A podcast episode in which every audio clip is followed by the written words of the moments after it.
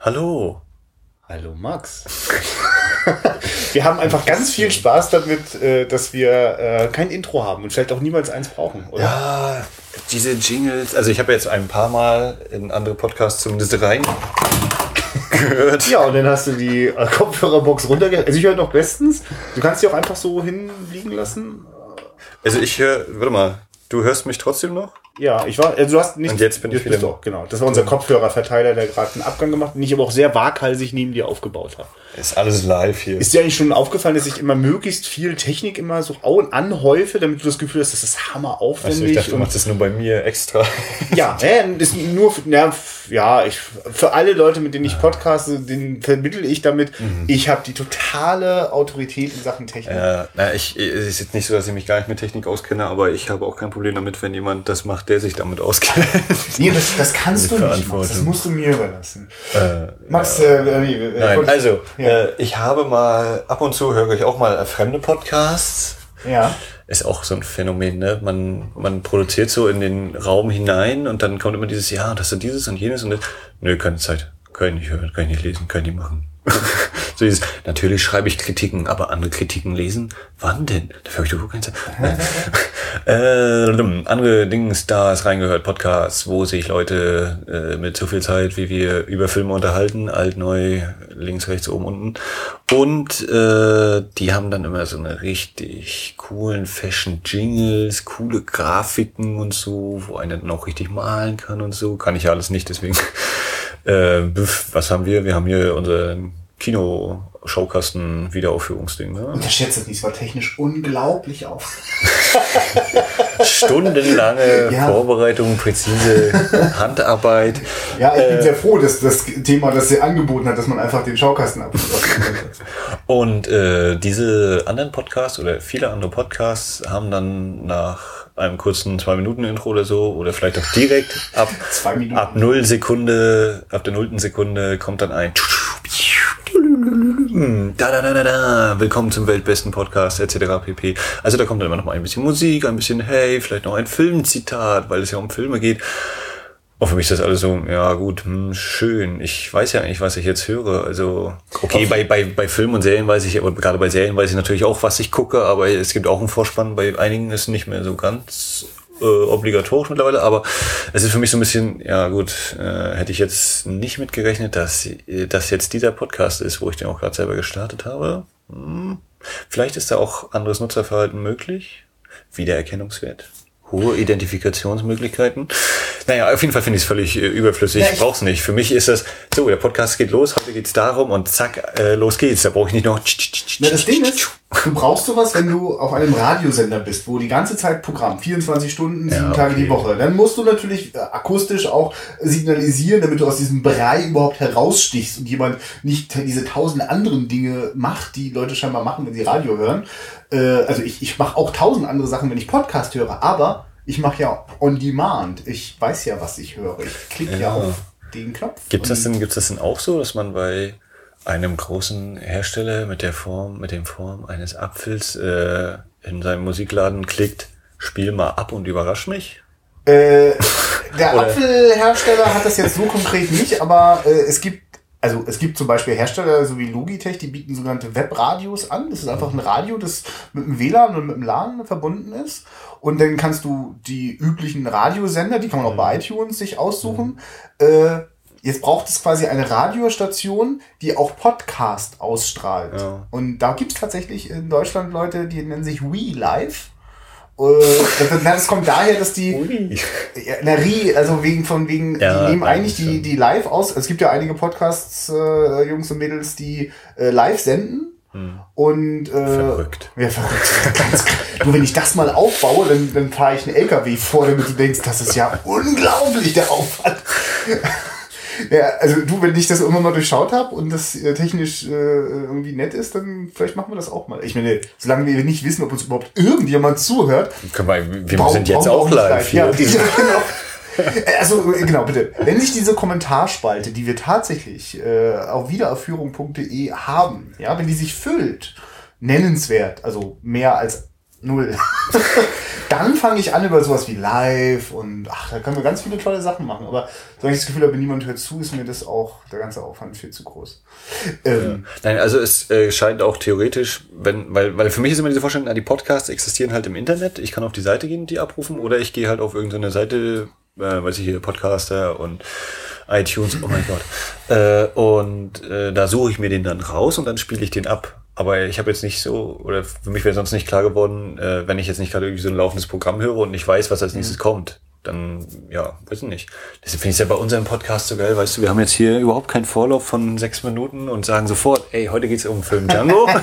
ja, aber das würde zum Beispiel, wenn wir ein Intro hätten, wir würden das diesmal live einspielen, so dann würden wir auch viel aufgeregter und konzentrierter vielleicht sprechen und äh, hätten und vielleicht. Euch erwartet die unheimliche Welt des Films. ähm, das kann man ja machen, das wird ja vielleicht auch unterhaltsam. Ganz viele amerikanische Podcasts sind vollgepackt damit, haben auch äh, viel professionellere Sprecher am Start. Äh, also wer das Was? halt. Was? Was? Also, wenn du, ich mich hier wer umgucke. das sucht, ab. Dann gibt's im Podcast-Verzeichnis äh, bei iTunes alles zur Auswahl. Äh, hier wird ganz trocken und nüchtern. Manchmal wissen wir auch gar nicht mehr Sogar genau, ohne was Jingle. Kann ja. man alles leisten. Gibt auch keine Credits am Ende der Folge. Nein. Ja, also das ist irgendwie so ein, so ein Ding, wo ich denke, äh, ja, und dann ist das wieder eine halbe Minute, wo ich denke, so, ich würde jetzt gerne mal zum Thema kommen. Genau. Ähm, frage ich mich natürlich, wenn jetzt Leute hier hören, ich ja, nicht. Ja, ich, ich habe krasserweise hast du gerade ein Feedback. Äh, ja. Sind deine Kopfhörer so laut aufgedreht? Oh, ich, ich, ich, ich finde es ja total toll, dass du so dicht reinsprichst. Dreh mal einfach nur ein bisschen leiser, dann darfst du auch wieder ein bisschen dichter reinsprechen. So. Hallo? Nein, ähm, äh, diese, diese, ja, diese Vorspannmusik weiß ich nicht. Äh, klar, wenn einem das jetzt wirklich super gefällt, aber ich habe bisher nie immer den Eindruck gehabt, okay, ich weiß schon, wie er jetzt heißt und dass das bestimmt auch alles ganz toll ist, aber erzähl mir noch lieber mal, was so abgeht, ne? Als dieses ja, auf jeden Fall. Äh, damit äh, konnte Überleitung, was man nicht so braucht. Nein, Lieder am Anfang.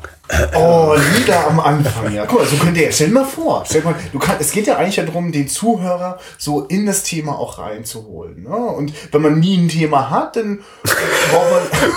Wir haben hier halt kein nee, Thema. Nee, nee, nee, nee, wir haben ja jedes Mal eins. Jedes Mal geht es um einen einzigen Film. Und würde uns äh, in unserem Heimatland die GEMA nicht so total auf den Sack gehen, äh, oder das einfach wirklich verhindern, äh, könnten wir natürlich jetzt schön den Intro-Song spielen, den dieser wundervolle Film, den du rausgesucht hast, hat. Ja. Das wäre doch witzig, das wäre schön, damit reinzukommen. Also witzig weiß ich nicht, aber für 10 Sekunden anspielen, ich meine, wenn ich eins jetzt noch im Ohr habe, dann diesen Song aus diesem Film. Ja, ähm, und damit ist die Überleitung gelungen. Und, ja. und jetzt sagst du jedes Mal, die Überleitung ist gelungen und dann ist sie wieder kaputt. Natürlich. Denn dieser Film, um den es heute gehen soll, der auch beim letzten Mal am Ende der Folge völlig überraschend schon angekündigt worden ist, heißt Django. Django. Sergio Corbucci ist Regisseur. Ich spiele hier noch Musik ein, wenn du so weiterspielst. äh, also, Sergio Corbucci hat Django gedreht, 1966 erschienen, in der Hauptrolle Franco Nero, in weiteren Rollen viele andere Menschen, der Name ich mir nicht ja, gemerkt habe. Äh, gedreht in Rom, teilweise glaube ich vor allem die Innen, äh, also die Studioaufnahmen sozusagen und sonst Ach, in Spanien, ja, okay. in, in, um, bei, vor, hinter Madrid. Äh, gerne genommen bei Italo Western. Also ja, ja, äh, für alle, die es noch nicht wissen, Django, Italo Western. Äh, also äh, ich habe ja schon gesagt Italien. Oh Gott. Also Italo Western. Viele Italo Western wurden auch in der spanischen Wüste oder in Spanien auf dem Festland gedreht. So. Deswegen war ich jetzt erstaunt, dass überhaupt irgendwas in Rom gedreht worden ist, weil ich kenne das, dass das Ding Zeug immer in Spanien gedreht ja. wird und äh, dachte, ja, natürlich, alles andere, was innen drin ist, ist Studio und dann oben. Ja. ja. Okay. Hm? So. Worum äh, geht's denn da? Nee, nee, nee, nee. Wie so. bin ich denn auf diesen Film gekommen? Auch schön. Nummer eins, äh, Django Unchained vor kurz, na, kurzem, je nachdem, wann man diesen Podcast ja. hört, ist äh, vor kurzem oder vor längerem äh, der Film Django Unchained von Quentin Tarantino erschienen und für mich eigentlich völlig selbstverständlich klar, Django, wir wissen alle, es gibt irgendwie mindestens einen originalen Django-Film und in Deutschland gibt es ungefähr 5,738 1000 äh, Filme, die den Namen Django im Titel tragen oder wo eine Figur irgendwie einfach mal Django genannt wurde, um das besser zu verkaufen. Jedes Mal, wenn Franco äh, Nero mitspielt oder wie Franco Nero aussah. Nee, ja, das ist völlig egal hier. Also äh, ähm, wie, ich versuche gerade wieder die, schönen Titel in mir ins Gedächtnis zu rufen. Django, sein Gesangbuch war der Colt, äh, sein, die Totenkleber warten schon und naja, es gibt, also. Ich weiß gar nicht, wie ein akustischer man- Facepalm sich das anhören würde, aber den mache ich gerade. Ja, genau.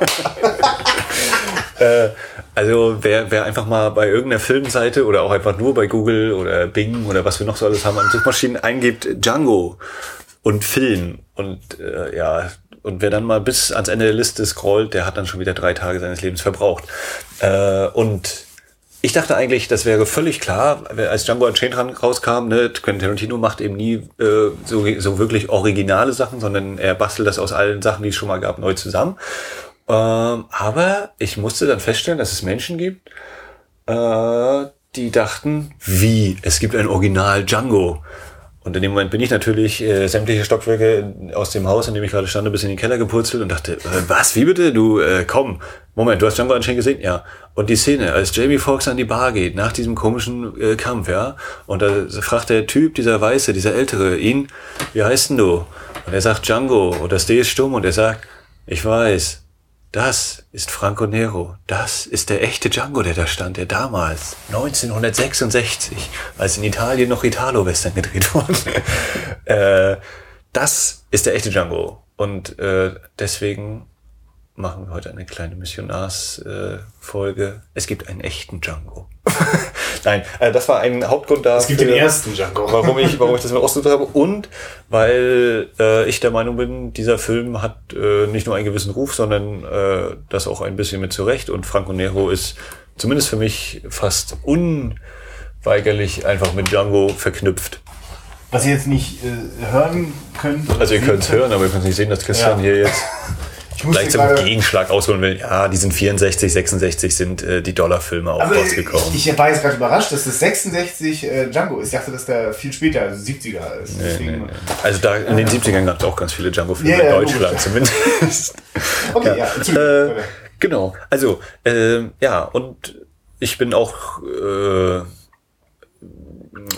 auf dem Westernfelde sehr ziemlich unbeleckt. Also ich Ach, so. äh, von den Dollarfilmen, also äh, Sergio Leone, die Dollar-Trilogie mit Clint Eastwood für eine Handvoll Dollar, für ein paar Dollar mehr und zwei glorreiche Halunken. Ähm, Originaltitel äh, für eine egal. Handvoll. Also, sie- sie- Wir Naja. ordnen uns ja gerade nur so ein bisschen Äh, ein. und äh, also ich kenne, also ich kenne, nee, warte mal, doch für eine Handvoll Dollar und für ein paar Dollar mehr. Die habe ich mittlerweile gesehen. Äh, ich habe das Spiel mit vom Tod kenne ich und dann kenne ich so ein paar mittlere Western, so Amerika. Ich hatte mal in der ersten Folge die bei Fritz Lang im Zusammenhang diese Koch Media Western Legenden erwähnt. Äh, da habe ich so vier, fünf Filme aus der Reihe und von neueren Westernfilmen vielleicht noch Die Ermordung des Jesse James durch den Feigling Robert Ford. Ähm, und sonst, ja, wahrscheinlich, wenn ich jetzt nochmal durchs Regal gucken würde bei mir zu Hause, würde ich noch vier oder fünf Filme vielleicht nochmal finden, die in Richtung Western gehen, aber ich, äh, ist kein Genre, das du gezielt äh, verfolgst. den, na, ich habe noch nicht die Zeit und das Geld gefunden, mich dort intensiv mit zu beschäftigen. Gibt's das, was du unbedingt mal sehen möchtest in dem Bereich? Ähm, Leichen pflastern seinen Weg. Ja. Hab ich mal angeboten. Äh, äh, Trotz kommt, meiner polemischen Behauptung, dass ich Italo-Western außer Zellone völlig uninteressant finde, hat sich denn doch der eine oder andere reingeschlichen. äh, ja, und sonst, naja, müsste man mal gucken, so was eben, äh, zum Beispiel Franco Nero oder, äh, wie heißt denn der hier, äh, Steffen, Anthony Steffen? Steffen mit Nachnamen oder Lee Van Cleef und so, was die sich eben hier nochmal nach Europa verschlagen haben und mit diversen. Äh, äh, Anthony was? Anthony Steffen? Ich glaube, Anthony also, Mann? Nein. nein, nein, nein, ein Schauspieler, der heißt mit Ach so, Nachnamen. ah, okay, okay, okay, alles klar. Äh, Mhm. Jo, gut. Um jetzt aber auch mal nur bei Italo-Messern zu bleiben, in, in äh, USA gibt's natürlich auch noch viel zu viel, was ich vielleicht noch mal gucken wollen muss, dürfte. So, auf jeden Fall. Django 1966. Ähm, ähnlich für wie der Film für ein paar für eine Handvoll Dollar geht es quasi um einen Fremden, der in eine Stadt kommt und so ein bisschen zwei Parteien gegeneinander ausspielt. Django heißt dieser Mann oder zunächst einmal hat dieser Mann erstmal gar keinen Namen. Und das erste Mal, dass Django erwähnt wird in dem Film, ist, wenn äh, der Mann, der Django ist, wie wir natürlich sofort wissen, äh, zu dem Sarg, den er mit sich herumschleppt. Darauf werden wir noch eingehen, denke ich. äh, also er schleppt immer einen Sarg hinter sich her und dann wird er gefragt, was in dem Sarg, ob in dem Sarg jemand drin ist und dann sagt er eben, ja, da liegt Django drin. Ähm, der kommt in ein Städtchen und in diesem Städtchen an der Grenze von Mexiko und Amerika äh, der Bürgerkrieg oder der Krieg ist eigentlich vorbei, aber es gibt eben so äh, noch eine Gruppe von mexikanischen Banditen, die immer mal so vorbeischaut und es gibt einen äh, US-General, der, obwohl der Krieg vorbei ist, immer noch seinen kleinen privaten äh, Krieg führt, im Sinne oder so in Richtung ideologisch rassenmäßig gehen, dass er die diese Der macht Nicht ethnische so toll. Säuberung. Also das kann man Mexikaner da eben alle umbringen will. Ja. So. Und auch eine Reihe von Kumpanen hat, die alle Ku Klux Klan Mützen aufhaben, ne? Ja, genau. Und ja, und da kommt eben, da stolpert unser Django rein und der trifft noch ganz zu Anfang auf eine Frau und naja. Äh, ja, viel mehr will ich das eigentlich gar Nö, nicht konkret ausführen. So, Tu mal nicht so, als wenn da noch mehr Plot wäre. Das war es dann nämlich auch schon. natürlich, es geht hier. So, na, mal gucken, was, was ich dir jetzt noch alles erzählen werde, Ja. was du alles nicht gesehen hast in dem Film. Also, es geht damit los, ähm, mit diesem ungeheuer schmissigen Titelsong Django, der ja auch bei Django Unchained als äh, Eröffnungslied mit verwendet wird. Und wir sehen eben, wie ein Mann von der Kamera weggeht, äh, schwarzer Hut, schwarzer Mantel, ein Sarg hinter sich auf dem äh, herziehend, auf dem schlammigen Boden. Überhaupt ist es äh, ein ja sehr trostlos, düster wirkend. Düster jetzt nicht im Sinne von Dunkelheit unbedingt, aber im Sinne von, ja, es wirkt jetzt nicht so wie hier ist das pralle Leben, hier macht's Spaß, hier möchte ich auch wohnen. Es sind eben äh, nicht äh, ja, befestigte Straßen sowieso nicht, aber auch selbst so die, die Wege, die es gibt, die sind eben alle matsch, matschig und tief und man kommt nur langsam voran. Das, äh, ja, das ist sehr, und die, die Stadt oder dieses Dörfchen, was da existiert, da gibt es eben der Saloon, wo so ein paar Frauen sich noch ein bisschen ihren äh, Lebensunterhalt da als Vergnügungsdamen eben verdienen und sonst ist die Stadt eben völlig ausgestorben, weil da sich eben noch die Banden bekämpfen. Und äh, also das ist, wirkt alles sehr tot, sehr verlassen. So, und Django geht durchs Bild und ist dann aus dem Bild raus und dann äh, Szenenwechsel, dann sind wir an einer Hängebrücke und da wird eine Frau gerade von äh, ein, ja, vier, fünf Mexikaner, äh, wird sie da gerade gefangen oder wieder eingefangen und äh, dann an diese Brücke gebunden. Und die Mex der Mexikaner sagt ihm, das kriegt man dafür, wenn man versucht auszureißen und so und peitscht die, glaube ich, einmal aus. Und Django guckt die ganze Zeit zu und überlegt eben, oder ich weiß gar nicht, ob er überlegt. Er guckt sich das an. Und ähm, plötzlich, wie aus dem Nichts, werden diese Mexikaner alle erschossen. Und es ist nicht Django, der da eingreift, sondern es sind fünf Männer mit roten Kapuzen, die, wie sich später herausstellt, zu dem General gehören, dem Amerikaner. Ich weiß nicht, ist General, Marschall, naja. Er hat mal einen Rang in der Armee oder er hat einen Rang in der Armee, ne? Und der da seinen kleinen Privatkrieg führt. Und die kommen dann zu der Frau und wer jetzt denkt, die Frau ist gerettet, liegt völlig falsch, denn anscheinend ist die Frau auch vor diesen Männern weggelaufen oder da war mal was. Und äh, die wollen jetzt also quasi auch ein bisschen Rache üben. Und jetzt greift Django ein, indem er schneller als Lucky Luke und Lucky Lukes Schatten äh, diese Männer einfach mal umnietet. Ja, für mich das erste große Symbol in diesem Film die Brücke. Ich habe mal äh, im Gemeinschaftsforum, mit dem ich ja sehr aktiv bin, äh, schon ein äh, das Thema Django gestartet als Filmbeitrag sozusagen. Und äh, die Brücke ist für mich ein sehr interessanter Punkt in der Hinsicht, dass äh, wir A nicht genau wissen, wo, äh, was am anderen Ende der Brücke, beziehungsweise wohin der Weg, äh, wenn man diese Brücke nimmt, wohin der Weg dann führt, wo man dann irgendwann mal ankommt. Ein besseres Leben, der Himmel, man weiß es nicht. Und äh, dass es niemand schaffen wird, über diese Brücke zu gehen im gesamten Film. Christian. Tja, das äh, ist ja nicht möglich, wenn, Achtung, Spoiler, alle sterben. Äh, oder nahezu alle.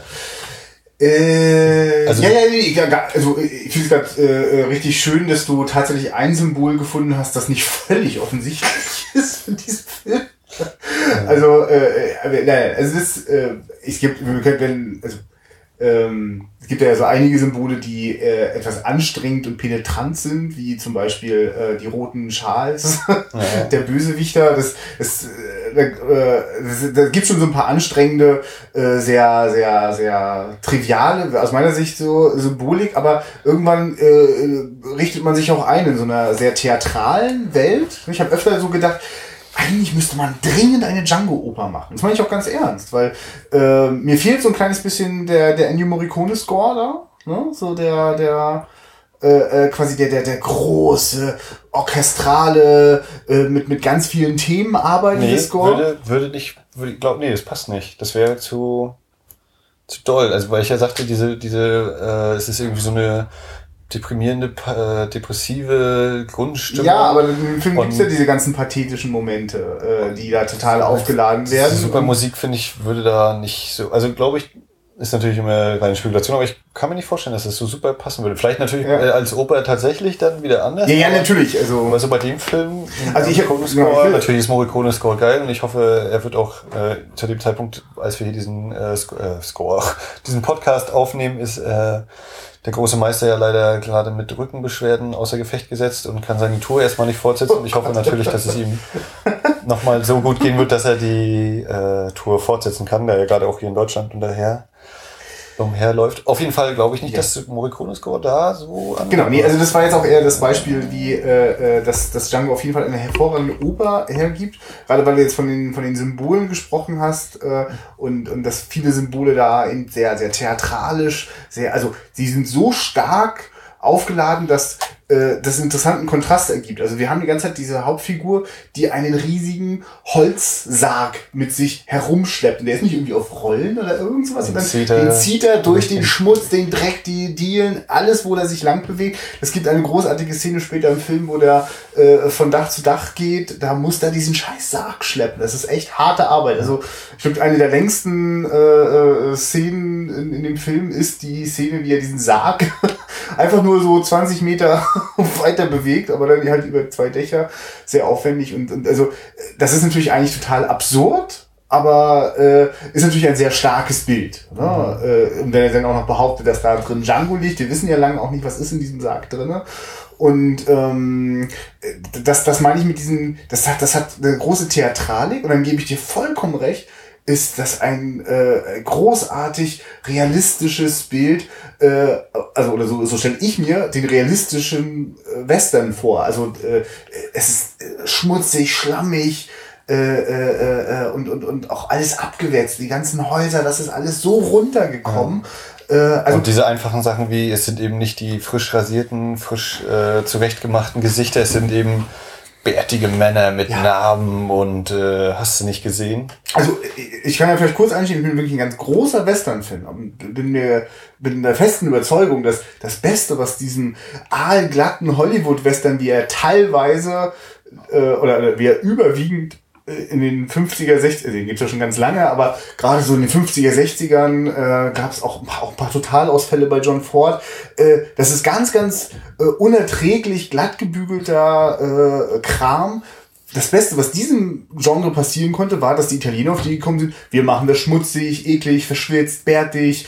Äh, äh, bei uns äh, werden die Frauen, äh, äh, wenn die vergewaltigt werden, sind die auch halb nackt. Und das ist also, es, es ist unglaublich. Also ganz viele Tabus, die so etabliert worden sind im Hollywood-Western, bricht der Italo-Western mit einem großen Genuss. Und ich habe mich gerade total gefreut, dass so gesagt, dass, dass der Django schon so 66 auch ganz, auch ganz früh mit dabei war. Ich weiß leider gar nicht genau, wann es losging, Anfang der 60er. Also ich kenne quasi die Sergio Leone, eine Handvoll Dollar äh, Filme, aber was davor war, bin ich mir gerade nicht so Nee, sicher. das sind, also ähm, Ja, ja, behaupte ich mal genau, Abteilung, wir hier mit unserem Halbwissen, Halbwissen, genau. äh, Anfang, Mitte der 60er ging das erst Ja. los. Gerade Leone ist so natürlich, weil er bekannt ist, mit einer der Startschüsse. Django zählt auch immer noch mit Ja. zu den. Und genau, also diesen, diesen, also das heißt, wir haben jetzt mit Django quasi den, den, den, den Segen des Italo-Westerns in, in Form von, von Schmutz und abgewetzten Charakteren. Äh, äh, und äh, also die, die auch alle gebrochen, unglücklich, also äh, da, da ist wirklich nicht viel Platz für, für Optimismus oder sowas. Das hat, gibt's da eigentlich gar nicht.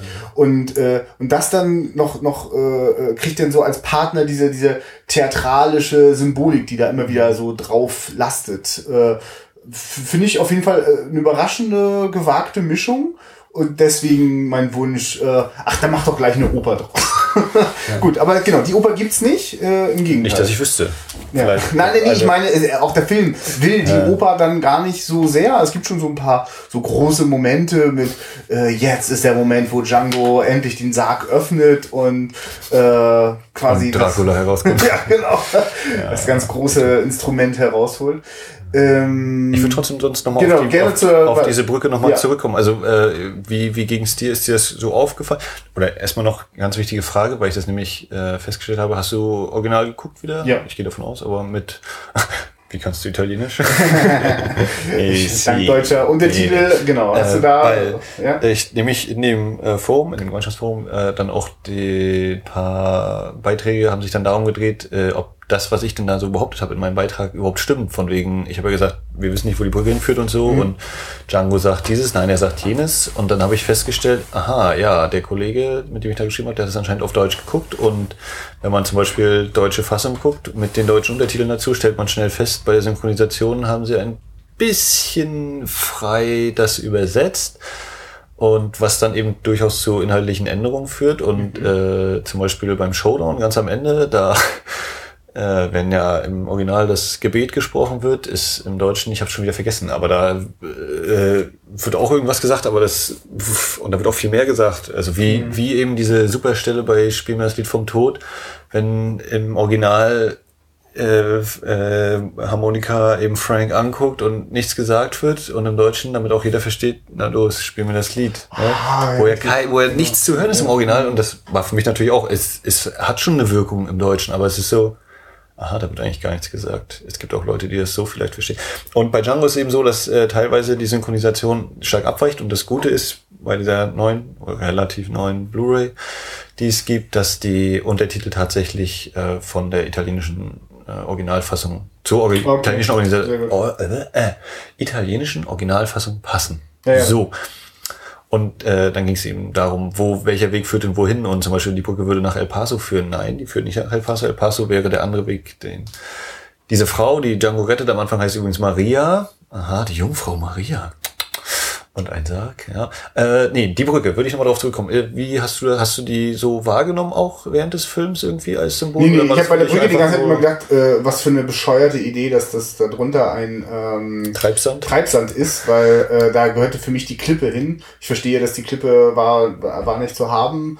Äh, also der, der Treibsand ist ganz furchtbar. Also weil, weil das auch wieder so ein unglaublich aufgesetztes äh, Symbol ist. Also äh, ne, später wird ja äh, Django äh, scheinbar hat da nichts anderes im Sinn, als möglichst große Mengen von Gold in diesen Sarg anzuhäufen und die über wo auch immer hinzubringen. Also das, das teile ich auf jeden Fall, äh, dass das in diesem Film äh, quasi, also wenn ich sage, der Film hat keinen Optimismus, der hat halt auch, da, da hat ihn auch keiner so bestimmte Ziele, also außer dass ich brauche jetzt Gold und will irgendwo hin. Ne? Ja, er Aber- will ein neues Leben anfangen und dann wäre Ja. aber dieses ungeheuer äh, bildhaft dargestellte ein, die Brücke in ein neues Leben, die, Mhm. die er aber eben nicht überqueren kann. Für ihn wird es das nicht geben oder im Film eben nicht dargestellt und deswegen gibt's das für ihn nicht. Also das war für mich eben so diese Brücke, das äh, charakterisiert die Brücke und eben auch die, der Fakt, dass kein anderer da jemals im Film rübergeht, hin oder, hin oder her, wie auch immer. Ja. ja gut, aber das ist interessant. Also das ist aber etwas, was ja auch der Film ansonsten die ganze ganze Zeit erzählt. Niemand kommt irgendwo hin. Alle müssen sterben. Niemand kommt da sauber aus der Sache raus. Also äh, äh, das meine ich mit diesem, dass, dass der Film voller penetranter Symbolik ist. Und es freut mich total, dass du eins gefunden hast, das nicht völlig penetrant ist.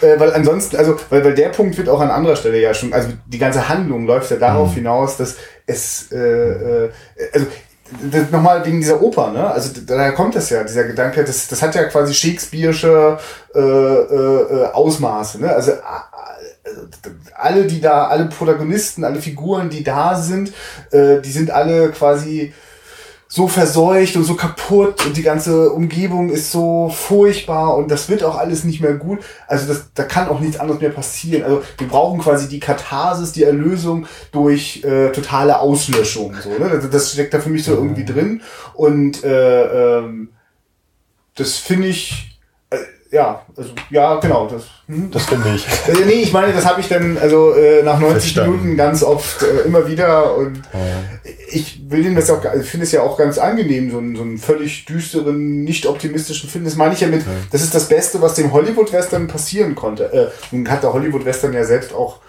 mit Sam Peckinpah und Clint Eastwood genug Regisseur und Don Siegel Regisseure gehabt, die da auch andere Blickweisen hatten, aber mhm. gut. Ähm, aber um das vielleicht nochmal ja, ganz, Brücke. um jetzt nochmal überdeutlich und ja. penetrant, diese Symbolik bitte, bitte. Äh, zur Brücke, das war, ist auch eben was, was, was ich eben schön finde an Filmen, dass man eben sagen kann, ne, natürlich, das ist eine Brücke, da kann man rübergehen, aber es ist eben auch, äh, eine gedankliche oder eben eine bildliche Brücke für, die für irgendetwas steht und so. Und das ist eben das, was mir an Film Spaß macht. Keine Ahnung, ne? kann natürlich auch sein, dass der Regisseur gesagt hat, guck mal, wir haben eine Brücke und darunter ist sogar Treibsand, das nehmen wir als äh, Drehlocation. Ne? Aber das, was ich dann eben mir da rausziehen kann, das finde ich eben. Und das macht mir eben Spaß, wenn ich so einen Film gucke und dann eben nicht nur sehe, aha, Brücke, sondern, oh ja, hm, was ist mit dieser Brücke gemeint? Und, so. Zu diesem pessimistischen würde ich dann aufgreifen wollen, die Sache mit den Frauen, beziehungsweise gerade mit mhm. Maria. Also Maria wird sich herausstellen, ist mal bei den Mexikanern gewesen und auch mit dem mexikanischen Anführer sozusagen mal angebandelt irgendwie und hat dann aber festgestellt, naja, irgendwie ist das alles nicht so toll und deswegen laufe ich mal weg und mäßiger Erfolg. Und ähm, dann kommt eben so eine kurze Szene, als sie mit Django ankommt in der Stadt und dann kurz auf, sind die beide auf dem Zimmer und dann sagt sie ihm, naja, Liebe und so scheint es nicht, ist irgendwie nicht so. Oder ich habe, nee, es geht ungefähr so, äh, ich hätte nie gedacht, dass es Liebe noch gibt oder so. Und aber bei dir könnte ich es mir vorstellen oder so. Und dann sagt Django eben so auch wieder dieses äh, deprimierende, dieses niederschmetternde, nein, das ist eine Illusion. Um mal wieder einen Bogen zu schlagen zu unserer früheren Folge, die große Illusion. Hört sie euch an. oh Gott, nein, nein. Max, bitte quill mich nicht. äh, nein, also äh, eine Illusion, das darfst du gar nicht denken. Und ähm, dann wird eben auch nur angedeutet, er geht auf sie zu, ich will diese Illusion noch ein wenig erhalten, ich bin nicht der Mann, mit dem man lieben kann, so ungefähr. Und es wird dann auch abgeblendet. Also diese so Liebe zu zeigen, hat auch überhaupt keinen Platz in diesem Film. Ja, also das Mag sein, dass es das gibt in der Welt, aber in dieser Welt äh, ist das nicht so, dass man das zeigt, sondern das ist eher, äh, das wäre viel zu positiv wahrscheinlich. Ja. Also ich will den Film das übrigens aber wirklich hoch anrechnen, mit was für einer Beiläufigkeit, dass so klar ist, da gibt's diesen einen Typen an der Bar, der gleichzeitig der Zuhälter äh, äh, dieser ganzen Huren dort ist und die, die, wirklich auch ein ganz furchtbares Dasein haben. Also was ja, die so eine, die eine hustet, äh, blass und ja. alle völlig fertig. Natürlich, ne, ist eben trostlos. Ja, also aber ne, das, also aber das ist toll. Das, das, das braucht dann gar nicht irgendwelche mh, hm, aufgesetzten. Die müssen jetzt nicht ständig noch irgendwas sagen, wie schlecht es ihnen geht. Das, das, ja. das, das transportiert sich. Also das, äh, und dabei bleibe ich dann gleich auch, ähm, als dann nämlich kommt. Ne, die sind ja alle so zurecht, ja, zurecht gemacht, haben halt so bunte Klamotten ja. an und dann, äh, um jetzt wieder die Symbolik äh, zu ja, betonen, rein, die, die eine Dame, die dann grüne Sachen trägt, sagt dann eben, ich ziehe mich um. Der General steht ja auf rote Sachen. Also hier auch das Zeichen grün als Farbe der Hoffnung, habe ich es für mich genommen. Äh, die Hoffnung gibt es hier auch nicht. Hier gibt es nur das Rot und nicht das Rot der Liebe, sondern das Rot des Blutes. Oder eben, man kann es ja auch äh, ganz deutlich so sehen, eben Ku Klux Klan mäßig, auch wenn da nur der Anführer, der Papa Schlumpf eben die rote Kappe trägt und die anderen eigentlich weiß, tragen hier eben die, die US-Leute die roten äh, Mützen oder die Kapuzen. Und äh, ich weiß nicht, äh, auch noch aus dem Forum hatte ich das. Ich habe mir das Making-of oder die, die Extras auf der Blu-ray nicht mehr angeguckt so richtig, aber da wird wohl erwähnt, äh, dass diese roten Masken deshalb waren, weil die Gesichter, die da drunter stecken, nicht unbedingt äh, filmreif wohl wären. Ich weiß nicht, ob du da noch kurz reingucken konntest oder ja, ja, ich habe kurz reingeguckt. Ich, ich glaube übrigens, dass so eine Behauptung, also ich glaube, wir haben ja sowieso schon längst beschlossen, dass uns das auch sowieso vollkommen Banane ist, was ich irgendwie Aber das sind so hat. diese Trivia-Sachen, die ich dann auch wieder lustig finde. Ja, ja, das, das ist so lustig. Ist. Ich behaupte Ihnen das aber noch nicht mal, weil, äh, also ich meine, eine Sache ist mir aufgefallen, teilweise sind die Dinger so dämlich, die Löcher ausgeschnitten, dass das manchmal unfassbar bekloppt aussieht, weil die Leute gar nicht richtig durchgucken können oder halb schielen. Ja. Und äh, auch, also ich finde, der Film äh, hat an einigen Stellen schon, also formal merkt man dem an, der hat ja jetzt nicht das Riesenbudget und hat da auch nicht 100 Tage Drehzeit oder so, da musste auch eilig äh, äh, gearbeitet werden. Dafür hat er dann an zwei, drei Stellen seinen Punkt gemacht und auch, bei der Inszenierung ein paar Highlights, da kommen wir vielleicht später nochmal zu, aber ähm, diese, dieser, dieser Massengeschichte, da ist mir dann auch erst klar geworden, dass ich weiß jetzt gerade spontan keinen Hollywood-Western der 60er, 70er Jahre, äh, in dem Kuckucksklan in irgendeiner Form thematisiert worden ist. Also überhaupt äh, im Sinne von äh, äh, so, so, ähm, also dass, dass, dass das Rasse, Abstammung immer wieder mal eine Rolle spielt, aber dass da so äh, eine, eine Gruppe von Amerikanern rumläuft und gezielt äh, Mexikaner tötet, also das kann ich mich überhaupt nicht äh, erinnern. Ähm, also, also ich meine, klar, also so eine Filme wie ähm, äh, jetzt komme ich gerade Buff, nee, nicht Buffalo Bill, äh, also der, der spielt da eine richtige Rolle. Man, Little Big Man oder so von Arthur Penn, da wird das natürlich ganz klar thematisiert, da geht es aber auch dann vor allem um die äh, äh, Indianer, die, die Einwohner dort, die Ureinwohner. Jetzt würde ich glaube, ich habe einfach das Erweckungsding, ach so, deswegen kommt bei Django Unchained Quentin Tarantino auf die äh, nur im ersten Moment schräge Idee, den schwarzen Django äh, zu kreieren, der natürlich gegen äh, die Sklavenhändler äh, mhm. zu Felde zieht.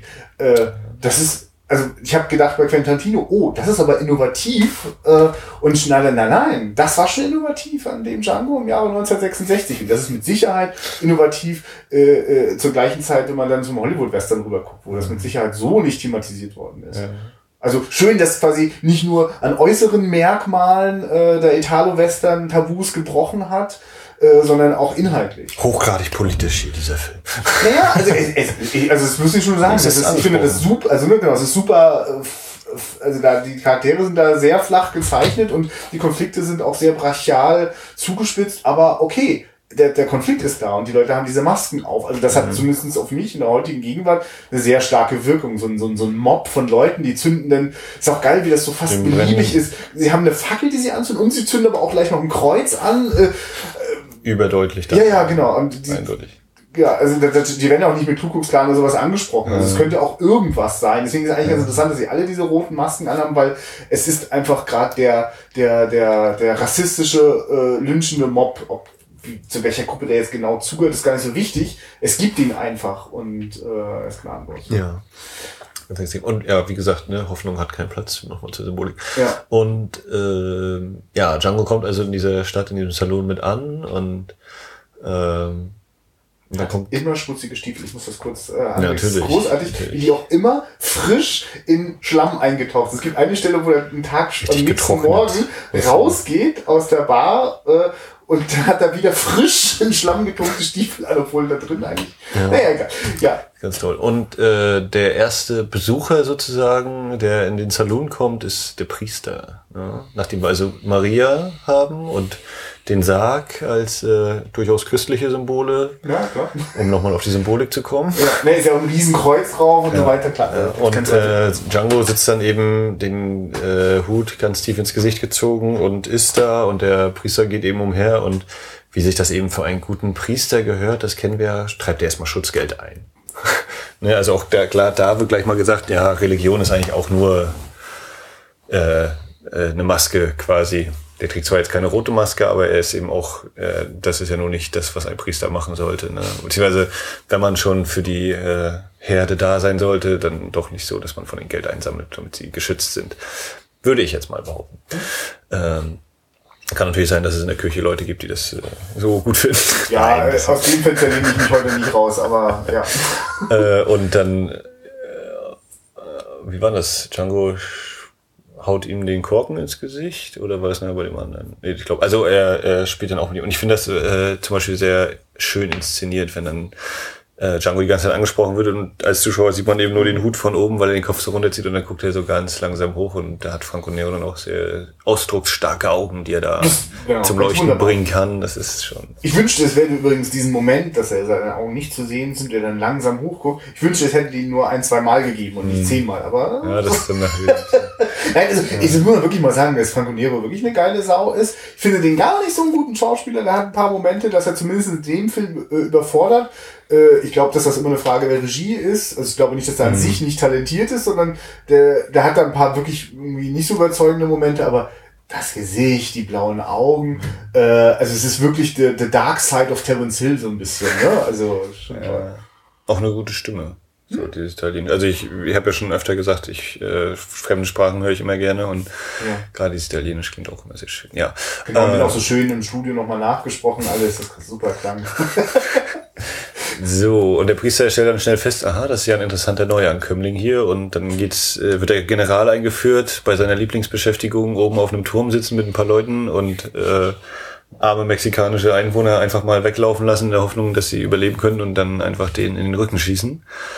Also ein ganz, ganz übler Sadist und bestialisch bis zum geht nicht mehr eben, wie gesagt. Und äh, sein Kompagnon mit dem, der ein Gesicht hat länger als ein Pferdekopf und äh, mit einer Narbe, die schon wahrscheinlich am Hinterkopf anfängt und bis unter das Kinn geht.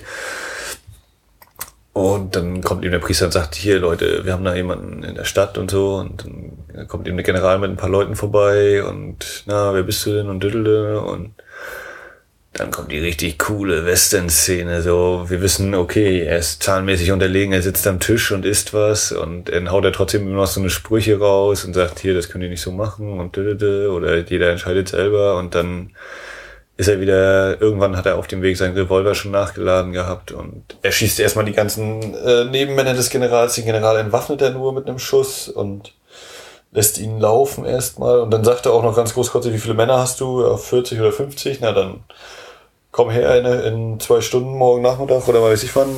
Und dann. Am nächsten äh, Tag, weil er muss noch mit der Frau schlafen. Ah, viel zu tun ist der Mann, viel beschäftigt. Und äh, äh, sagt dann ihm, na gut, dann könnt ihr gegen mich alle antreten. Und dann werden wir sehen, wer hier als Sieger die Stadt verlässt, so ungefähr. Ja. Und dann wird er auch gefragt, ja, von dem Barkeeper eben, warum hast du ihn leben lassen? Es ist für ihn ist auch noch nicht an der Zeit zu sterben, so wie ich eben noch nicht gehen kann. Und und dann kommt eben die, die Ultraszene wahrscheinlich erstmal, oder ne, das ist irgendwie so eine ziemliche, oh, da geht's los. Da kommt eben der General mit seinen 40, 50 Leuten mit den ganzen roten Kapuzen an. Django hockt hinter so einem Baumstamm, kennt man ja, äh, nur ein Baumstamm liegt eben mal neben dem Saloon. Geht vielleicht noch für Pferde oder so gedacht gewesen, wie ursprünglich war, aber und versteckt sich so halb dahinter, äh, und dann macht er seinen Sarg auf und holt da eben so, ich weiß nicht, wie nennt man das Ding, Gatling oder so? Also so eine so ein Trommelmaschinengewehr, also das. So diese äh, riesigen Dinger aus genau. dem Krieg halt raus da. 10, 20 Läufen und da spritzen die Kugeln nur so heraus. Und dann legt's einen nach dem anderen nieder und ja. Und der General wird natürlich so getroffen, dass er mit dem Gesicht in den Matsch fällt und oder beziehungsweise sein Pferd wird getroffen, ne, glaube ich sogar. Er ist, ja, er ist einer der wenigen auf dem Pferd. Ja und Django zeigt eben, nur weil ich einer bin, heißt das nicht, dass ich nicht eine starke Waffe haben kann. Und wie gesagt, zerlegt er eben fast die gesamte Truppe vom General. Der General, den lässt er wieder laufen. Und dann kommen die Mexikaner ins Spiel. Und äh, bis zu dem Zeitpunkt ist eigentlich auch noch nicht so wirklich klar, ne? Was, was will der Film eigentlich? Wo, wo geht jetzt die Reise hin hier? Macht er sich jetzt gemütlich in dem Salon mit den Frauen? Und dann kommen eben die Mexikaner an und äh, der Priester wird wieder eine Rolle spielen.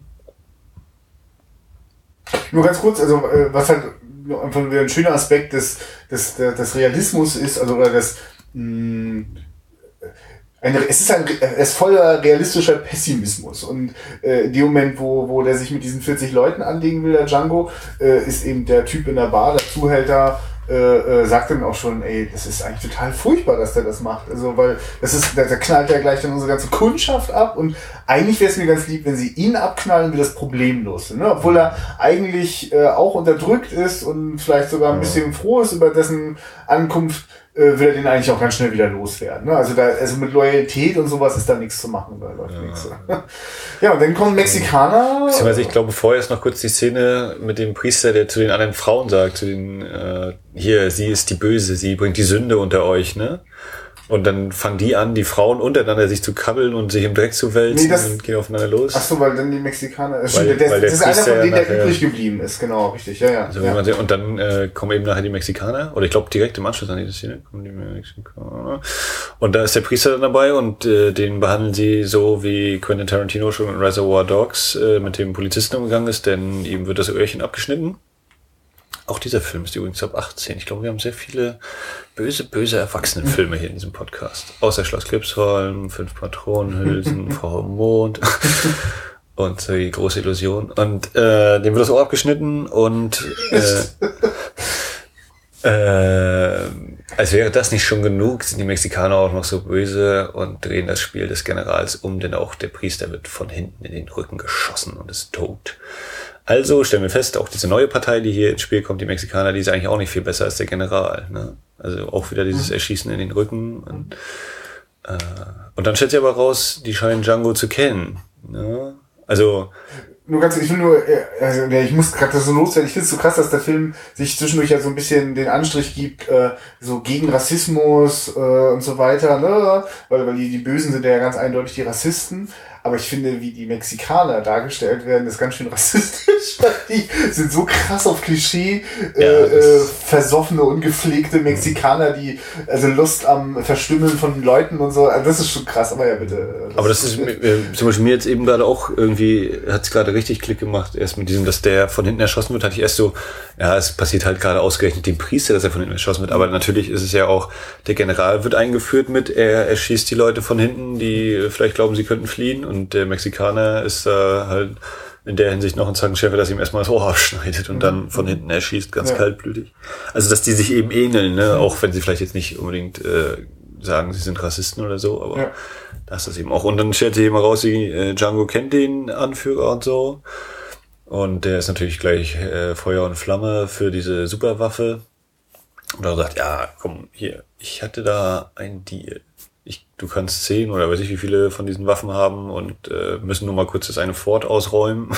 Mit der Waffe kriegen wir es auch hin und so. Ich finde es übrigens toll, wie du das so zusammenfasst. Klingt das nicht mehr ganz so total Hanebüchen, wie es in dem Film ist. Weil Django ja tatsächlich so ganz plötzlich dann mit dieser Idee kommt, äh, äh, wir könnten ja einfach äh, zehn von diesen Dingern, das ist jetzt die Antwort auf dein Problem, damit gewinnst du die Revolution. Und ich so, was? Naja, okay. Ja, Wir nehmen das mal so hin, damit wir schnell in dieser Szene sind. äh, reiten dann eben da in das Fort. Und jetzt Äh, wird's ja interessant. Das ist immer eine sehr schöne Idee, weil das auch für den Zuschauer nicht so, also der kann sich vielleicht denken, aber es ist nicht sofort klar. Der, also der Zuhälter-Typ ist auf der Kutsche, die Kutsche ist so, komplett ach ja, stimmt. mit Da kommen, kommen eigentlich immer die Mädchen alle zweimal die Genau, Woche die fahren jetzt so. in dieses Vor mit den, äh, den, den, den, was sind, also nochmal, ich hab's ja gar nicht genau verstanden, wie genau dieser Krieg nochmal funktioniert, aber das sind jetzt quasi die ganzen angepassten staatlichen Mexikaner, äh, die gut bürgerlich sind, die, die, die, Armee. Krieger. Ja, die, die. Und der General ist aber auch, also der, der ähm, US-General ist da auch einmal in der einen Szene dabei. Der steht dabei. Ja, ja, eben. ne? Der, das, na, dessen Gold ist ja auch doch da am Ja, Start. stimmt. eigentlich, Ja. Ähm, ja, jedenfalls ist das total schön, wie äh, wir quasi gerade das, das ganze Vor mit den ganzen äh, mexikanischen Soldaten erwacht jetzt in der Vorfreude. Ah, da kommen die ganzen Mädels. Prostituierten, juhu, jetzt können wir loslegen. Und äh, das ist so ein ganz klassisches äh, trojanisches Pferd, das die da spielen. Ja. Und dann äh, werden auch die eben alle niedergemäht und äh, alles verläuft, wie Django es geplant hat. Und sie können mit dem Gold entkommen. Der General hat das gesehen und überlebt. Und ja. Sag mal ganz kurz bei der Action-Szene in dem Vor, musstest du auch zwischendurch ein paar Mal schmunzeln, weil äh, die so süß, es gibt so ganz lustige die typischen, ah, jetzt falle ich so. Ja, ja, also das ist ja überhaupt total schräg an diesem Film, äh, dass der äh, ähm, in, den, in den ganzen Schießereien quasi unblutig ist. Mhm. Äh, also schon manchmal sehr unangenehm, weil so in einer Einstellung Schuss und Treffer so äh, zu sehen sind, aber es ist halt ohne Blut, ne? Wenn er mit, äh, die fliegen halt wild durch die Gegend. Äh, und er hat gerade dort bei diesem Vor, wenn die mit dem Gold abhauen, gibt's halt so ein paar Szenen, äh, wie die weglaufen und so nach hinten schießen und teilweise schießen sie auch auf sich selber, aber also die, einige Darsteller scheinen ja zwischendurch zu vergessen, äh, dass wenn sie mit ihren Platzpatronen durch die Gegend ballern, dass sie schon auf die Feinde zielen sollten und nicht auf die anderen. Also manchmal sieht das schon ein bisschen witzig aus. Also ich finde es eigentlich ganz, also das ist wirklich eine, mhm, es gibt manchmal so, so grott, also bei den Horrorfilmen habe ich es noch viel stärker, dass komischerweise die Italiener da, die Sachen, die ich gesehen habe, so, so einen Hang zum Grotesken haben. Äh, Also äh, da wird ganz blutig das Detail gezeigt mit dem abgeschnittenen Ohr, ja. Aber beim Erschießen ist es dann unblutig. Also, also ganz, ganz schräge, ja, ja, egal. Das, Das Ohr hat zu viel Geld gekostet. Ja, ja, ja, ja. Nee, aber ich weiß, was du meinst. Ja, es ist eben. Der Film hat ja zum Schluss noch eine viel drastische und blutige äh, äh, Detailszene noch am Start. Ja gut, aber du warst jetzt So. gerade dabei, wir haben das, die haben das Gold, haben das Gold und äh, große Freier, also ne, jetzt feiern die Leute Nee, ja. Moment, da kommt erstmal noch ganz kurz der, der Bürokratieapparat, wo der General sagt, so, jetzt äh, komm hier, Armee, ihr müsst sie jetzt halten. Nee, Moment, da ist die Grenze, da dürfen wir nicht mehr. Also Ah ja, das- okay, ja. dieser, dieser klassische Kniff in vielen solchen Grenz-Western-Filmen, Italo-Western-Filmen vielleicht auch. Äh, dieses, ja, die Armee kann eingreifen, aber da ist ja diese Linie wahrscheinlich, ohne dass wir sie sehen. Es ist halt die Grenze. Ja, also der, der, der, der General, der vorher die ganzen Rotmützen am Start hatte, ist jetzt äh, quasi, hat, hat ein ganzes Bataillon von diesen mexikanischen Soldaten am Start, die gegen diese Revolutionäre auch schießen, nur nicht über die Grenze.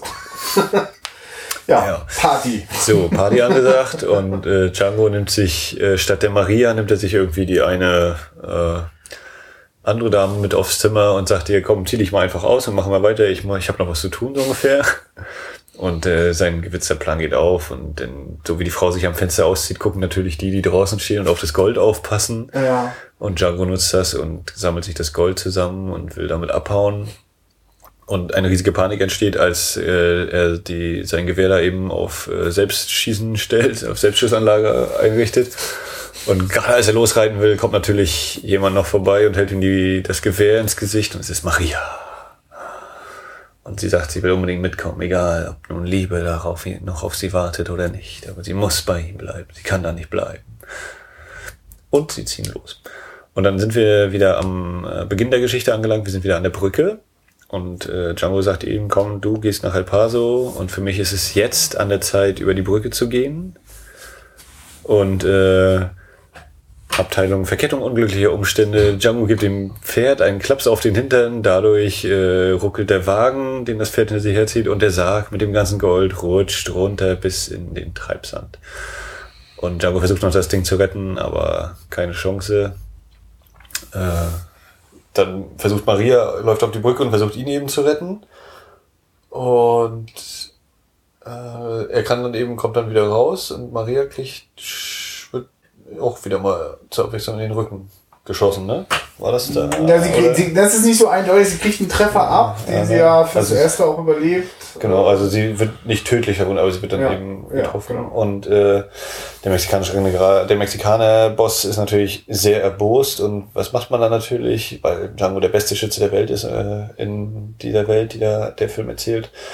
Äh, er lässt alle seine Männer, die mit Pferden da sind, über seine Hände reiten. Und das ist auch schon wieder so eine ganz schön deftige Szene, ne? auch wenn vielleicht äh, der Schnitt, also die Inszenierung ist nicht ganz äh, glatt, finde ich. Äh, auch wenn völlig klar ist, äh, was da passiert und das wird auch gezeigt, dass die Hände immer dicker werden, weil noch zwei, drei Bänder mit Rot rum müssen.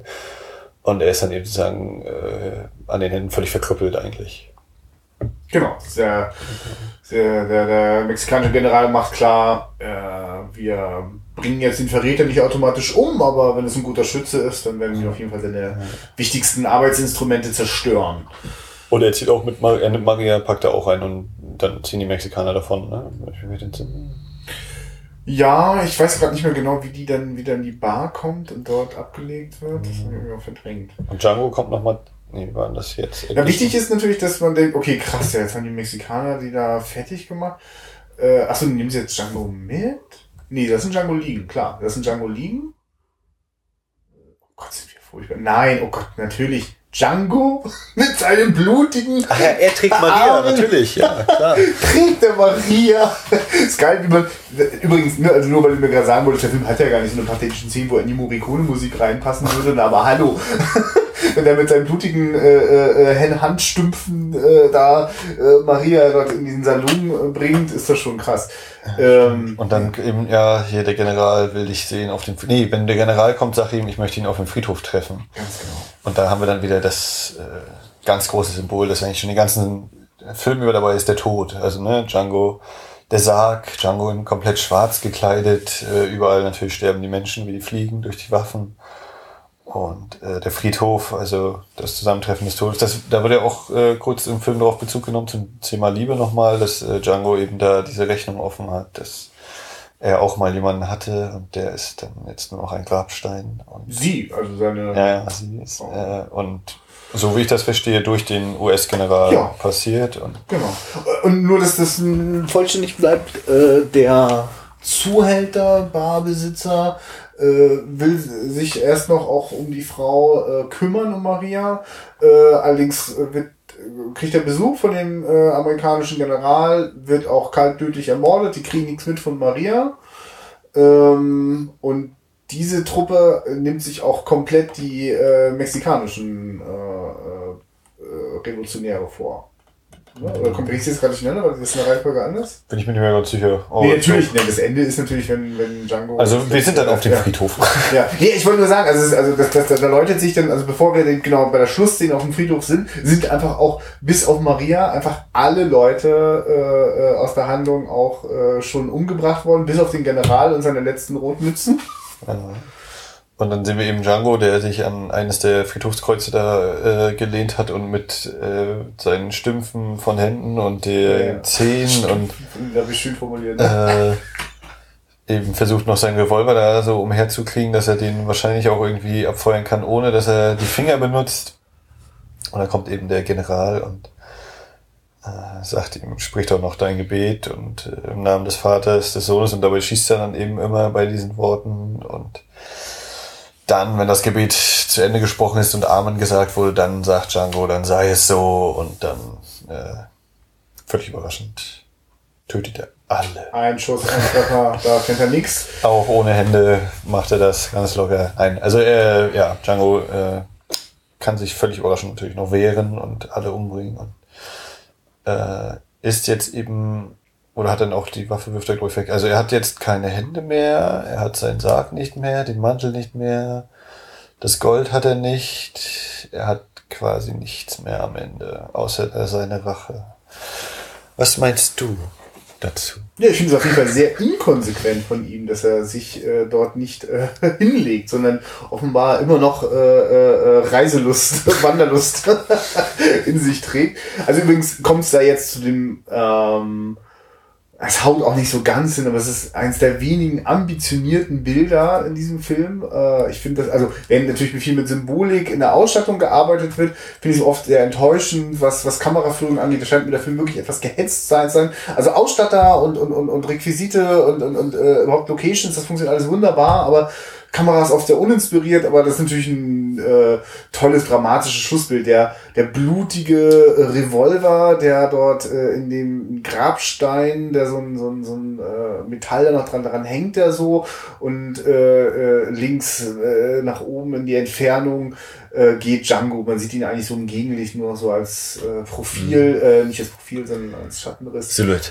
Silhouette, danke. Oh Gott. Äh, wo der da hingeht, äh, ich, ich bin natürlich total beeinflusst davon, dass äh, es zumindest in Deutschland ganz viele Fortsetzungen ich, äh, äh, ich, ähm, für mich hat das kein, mh, mm, mich hat das wirklich eher überrascht. Ich hatte jetzt, also, dachte, also, ich merke, okay, dieses Bild wirkt auch sehr stark auf mich. Da bleibt ja dieser blutige Revolver da hängen. Hat er da jetzt tatsächlich ein, eine Sache abgeschlossen und es wartet was Neues auf ihn, aber diese Welt ist so furchtbar, dass ich so, die wirkt ja, ist überhaupt, also ist ja überhaupt nichts Einladendes. Also mhm. wir haben nichts kennengelernt in diesem Film, wo, wo man nach nicht sich sehen kann, ne? Quasi eine Brücke, die zu einem unbekannten ja. Ziel führt. Äh, das bessere Leben. Die scheinbar aber auch alles verschluckt.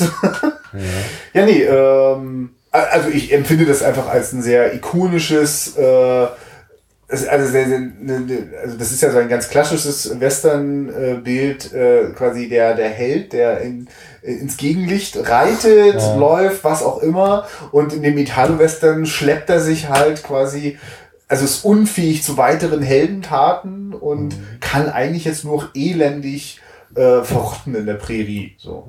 Ähm, und das, das Ganze wird aber quasi, damit es ein, ein Heldenepos bleibt, äh, erspart es uns quasi äh, die letzte Konsequenz, dem dabei auch noch zugucken zu müssen. Mhm. Naja, also er hat ja quasi sein, sein Anliegen, was ja erst noch ein wenig verschleiert war, mit dem ich möchte ein besseres Leben, ja. äh, eben die Rache zu üben, die, die rebellische eben an dem General hat er ja äh, sein Anliegen hat er geschafft oder hat er mhm. zu Ende gebracht und in dem Sinne ist das ja zu Ende erzählt. Und alles andere drumherum war ja eher so, um das ein bisschen zu verschachteln und worum geht's hier eigentlich. Und ähm, hatte ich mir dann in dem Forum auch die Frage gestellt, ja, was äh, jetzt so am Ende des Films ist er dann äh, frei, weil er jetzt nichts mehr hat.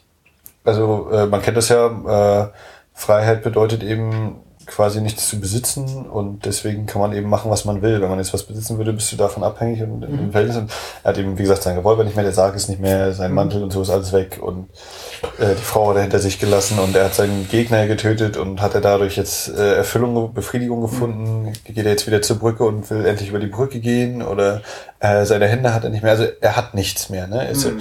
Und dann hatte im Forum noch einer geschrieben, naja, eigentlich äh, hat er denn zu Anfang groß was gehabt. Ist nicht sowieso so, dass er eigentlich ohne irgendwas äh, durch die Gegend zieht. Ne, das, das, das, ist natürlich toll, dass wir statt dem äh, frei auf dem Pferd heranreitenden amerikanischen Westernheld haben wir diesen Typen, der eigentlich dem Wahnsinn nahe ist und sich diesen, diesen also quasi äh, die ganze Last seiner, seiner Vergangenheit oder seines Lebens oder seines Daseins schleift er hinter sich her. Ne? Also mhm. das Einzige, was ihn überleben lässt und die Gefahren, die er sich begibt, ist, ist, der, ist diese Gatling an diesem Sarg. Ohne, also, mhm. und den, den wir dann später auch noch Gold reinfüllt. Also unglaublich, das kann man auch nicht mehr durch die Gegend schleppen.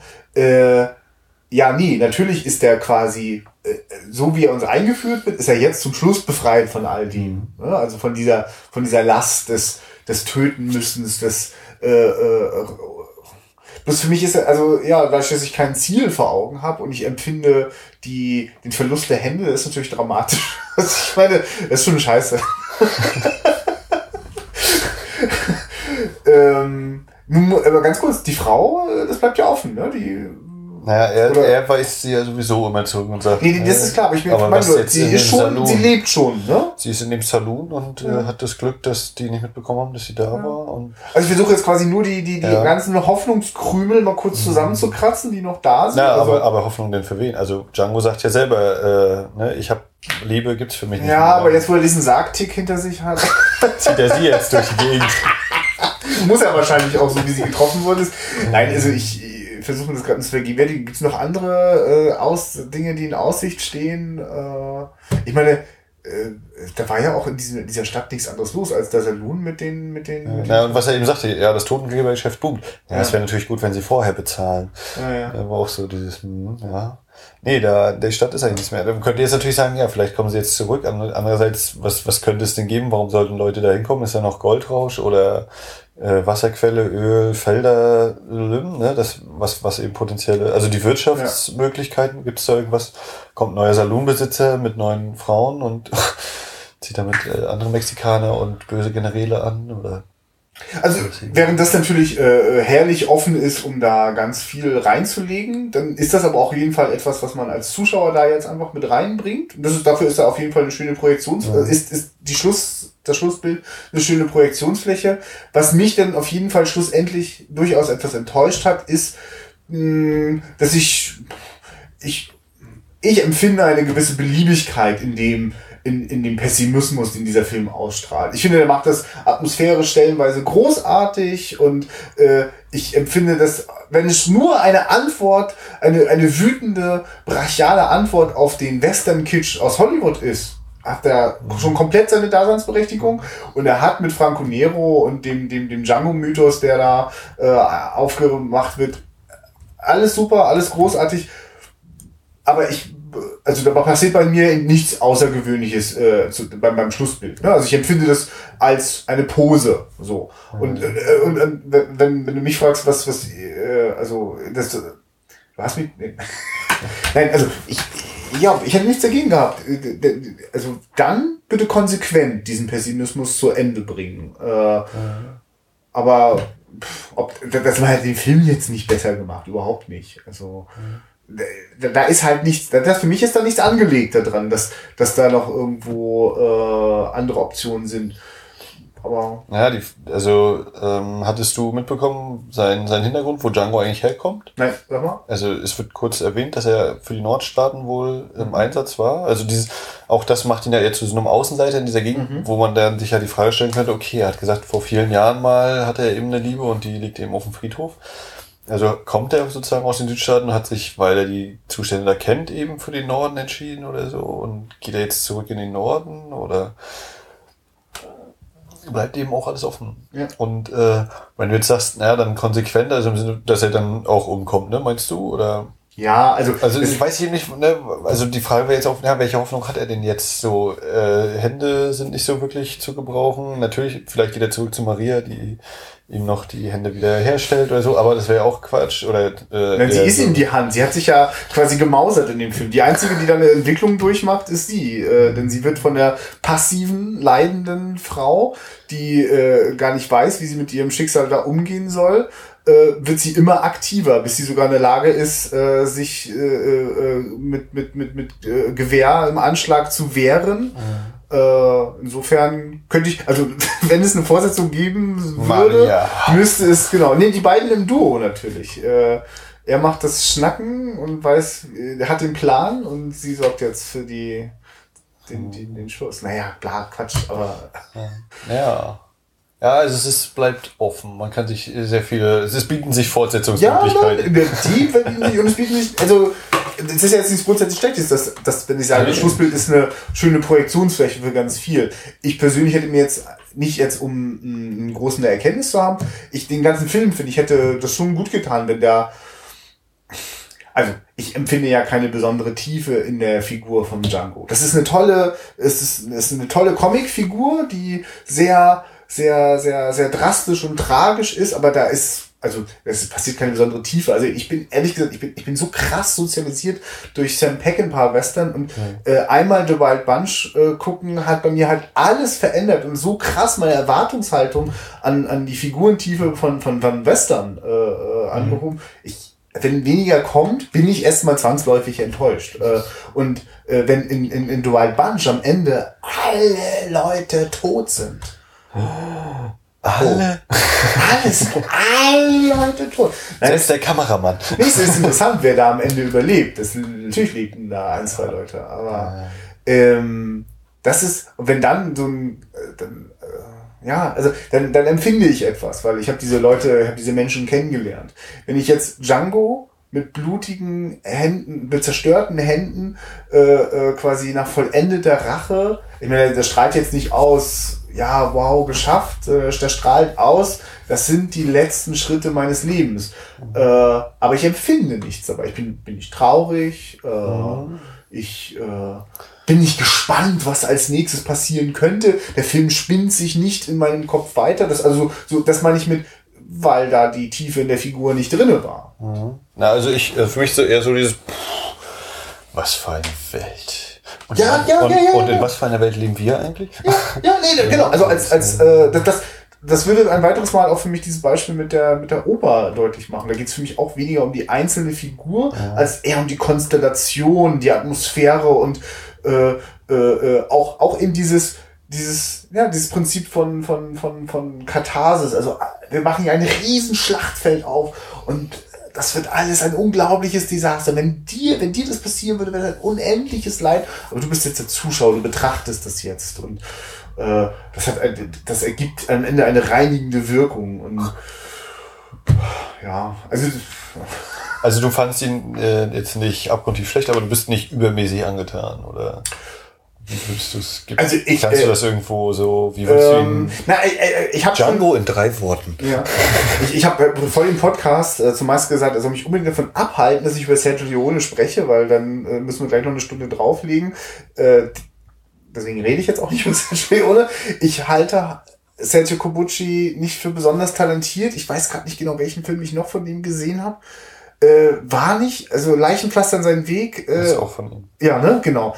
Äh, ist interessant, weil das ist ein Film, da muss ich sofort als erstes an das Setting denken und natürlich muss man immer an Klaus Kinski äh, denken. Also du kennst ihn ja noch nicht, ne? Nicht. Nee, gut, dann brauchen wir jetzt auch noch nicht. Ähm, das machen wir dann, wenn, wenn wir ihn gesehen ja. haben, dann können wir den Hörern das alles vorher Ja, genau. Ja, ich will nicht, also für mir, das schadet natürlich total, wenn, wenn äh, der Film ist über weite Strecken passiert da gar nichts zwischen den Figuren oder, oder im Plot, sondern also wirklich dauert einfach sechs, sieben Minuten, bis er diesen Sarg von dem einen Häuser zum anderen geschoben hat. Und das ist jetzt nicht außergewöhnlich spannend, außer dass natürlich, dass eine gewisse symbolische Wirkungskraft hat, wenn er dieser Sarg äh, durch die Gegend geschleppt wird. Mal ist es ihm eine Brücke zwischen den Dächern, dann ist es wieder eine Bürde zu der tragen. Der Tod schwebt über der ja, Stadt. Ja, genau, ja. Aber gleichzeitig denke ich halt auch, Ja, und? und ähm, da hätte es mir schon, also ich hätte Ja, die Spannung liegt natürlich darin, äh, stürzt er ab, wird er bemerkt, kriegt das jemand mit, geht Ja. sein Plan auf mit der Ja, aber bis dahin weiß ich ja schon, dass er der, der Superman das. Äh nee, gut, also ich, ähm, ich, ich merke einfach, dass der, der, der, der Kobuchi da nicht besonders interessiert dran ist an, den, an, der, an, an, an einer bestimmten Figurentiefe, sondern der ist interessiert an Posen und äh, der zeichnet dort ein, ein, ein so äh, furchtbar, also eine, mh, es ist, nein, apokalyptisch ist zu groß, aber es ist ein, ein sehr, sehr, sehr, sehr düsteres, sehr trauriges äh, äh, Zeitbild dort und ja, das schafft er immerhin unterhaltsam genug, dass ich mich nicht gelangweilt oder jetzt kommen dir so Allgemeinplätze. Ich, äh, nee, hat mich jetzt nicht besonders vom Socken gehauen. Äh, und allein für die Thematisierung äh, äh, der, der ethnischen Säuberung durch diese Ku Klux Klan ähnlichen Leute äh, und allgemein das, was fast alle Italo-Western mitbringen, äh, dem im Hollywood-Kitsch so richtig eins in die Fresse verpassen, hat er eine wunderbare Daseinsberechtigung und wenn es Inspiration für Quentin Tarantino äh, Jahrzehnte später war, na super. Und Franco Nero ist auf jeden Fall auch nicht mehr wegzudenken aus der Filmgeschichte. Er hat seinen Fußabdruck hinterlassen. Ja. Ja. Nee, also mich hat er gut unterhalten. Ich finde ihn, ich kann mir den alle paar Jahre wieder angucken. Ach, kleine Anmerkung, du hast mir eine wirklich hervorragende äh, Blu-ray äh, gegeben. Wer, wer steckt dahinter? Der Kanal Plus ist das? Studiokanal. Studio, der Studiokanal, genau. Es ist total schräg, äh, dass dieser Film so unglaublich gut restauriert ist. Äh, und manchmal denke ich, ey, scheiße, der braucht die, der braucht die Kratzer, der braucht die Streif Laufstreifen. Das, also das, das ist manchmal Ja. fast irritierend. Aber es gibt auch äh, kritische Stimmen, die anmerken, dass die äh, Kontraste wohl ein bisschen zu steil werden. Also dass das Rot zu rot ist äh, oder röte, rötlicher ist, als es Ja, vielleicht ja. sein sollte. Ich aber glaube, dass der Film niemals so ausgesehen hat, aber äh, der, der ist quasi frei von äh, den typischen Artefakten Defekten. eines 35 mm Films äh, und, und äh, das macht ihn, also der, der sieht dann quasi manchmal zu gut, zu leuchtend aus. Äh, das bekommt ihn gar nicht so richtig gut. Ja. Guckt ihn euch in irgendeinem Bahnhofskino an, das, das drauf scheißt, wie der rüberkommt, dann ist er genau richtig. Aber guckt ihn auf Italienisch mit äh, gegebenenfalls deutschen Untertiteln. Ja, nee, also gerade von Italo-Western, da muss man bei deutschen Synchros echt vorsichtig sein. Da gab es echt kreative äh, Leute, die sich da viel ausgedacht haben. Also die Komödien gehen ja auch gar nicht. Also da wird sich so viel ausgedacht. Also. Okay, aber. Sache. Ja, das äh, wäre es sonst zu unserem Ausflug in den äh, Italo-Western mit Django. Ein italienischer Film, der Christian ein bisschen besser gefallen hat, offensichtlich als, äh, als, der, aber als das ist ja- Zugreise. Ja, aber das ist ja nur auch überhaupt nicht das Ziel, mir hier Filme zu zeigen, die mir gefallen. Äh, wenn ihr wüsstet, was für Filme mir so gefallen. Ähm, jetzt kommt eigentlich die Stelle mit, äh, ich sag dir, was wir nächstes Mal gucken. Und ich habe mich nicht darauf vorbereitet. Und äh, deswegen, ich kann jetzt schon sagen, es wird ein deutscher Film sein. Und ich werde jetzt, ja, ich werde ganz tief greifen und habe einfach festgestellt, warum. Hab, also ich, das Schöne ist, dass du so herrlich dagegen äh, rebellierst, dass das hier ein reiner äh, Deutsch-Podcast wird, äh, in dem nur deutsche Filme besprochen werden. Äh, ich, der einfach nur danach sucht, äh, wie sie sich von den drei Milliarden anderen Filmpodcasts zu unterscheiden, habe jetzt festgestellt, was meine eigentliche Leidenschaft ist, die dahinter steckt, äh, die ich auch gerne nur für mich fröne und äh, dich einfach mal mit reinziehe und du mich immer wieder rausziehst. ähm, ich äh, finde das eine herrliche Möglichkeit, äh, gezielt und konsequent immer wieder neue, also noch nicht für mich, noch nicht entdeckte Filme zu entdecken, anzuschauen. Und äh, ich habe so unfassbare Wissenslücken in deutscher Filmgeschichte, die will ich einfach ausbessern. Ja, ich, ja, ich natürlich, ich, äh, also okay, genau. Ich, das ist recht gut, dass du das sagst, weil ich habe natürlich, was habe ich denn für eine Ahnung vom koreanischen Kino, außer den zwei, drei Sachen, die ich gesehen habe. Ähm, ich möchte aber gerne äh, das deutsche Kino besser kennenlernen, äh, möchte genauer schauen, äh, wie sind die Sachen entstanden. Ich kenne nur einen einzigen Fassbinder-Film, das ist mir viel zu wenig. Äh, da muss ich ran.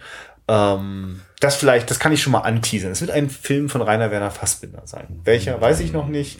Und du denkst schon, oh Gott, Hilfe. Schauen wir mal. Alles klar. Also, freut euch oder die übernächste Folge. ahnt schon Böses. Vielleicht gibt es danach auch keine Folgen mehr. Vielleicht ist das doch das Ende von Wiederaufführung. Äh, bitte, bitte, äh, ich will nicht betteln, aber könnt ihr mal kommentieren auf dem Blog, bitte? Oh ja, Kommentare, Ja. Trackbacks, Pings und was dann. Weil wenn ich das nur für mich und Max mache, das reicht mir nicht. Sorry. Und wenn ihr ehrlich seid und sagt, das, was Christian macht, findet ihr doof. das wäre doch mal was. Belehrt mich doch mal, was für, was für einen komischen Filmgeschmack ich habe. Und tschüss. Ja. Ciao.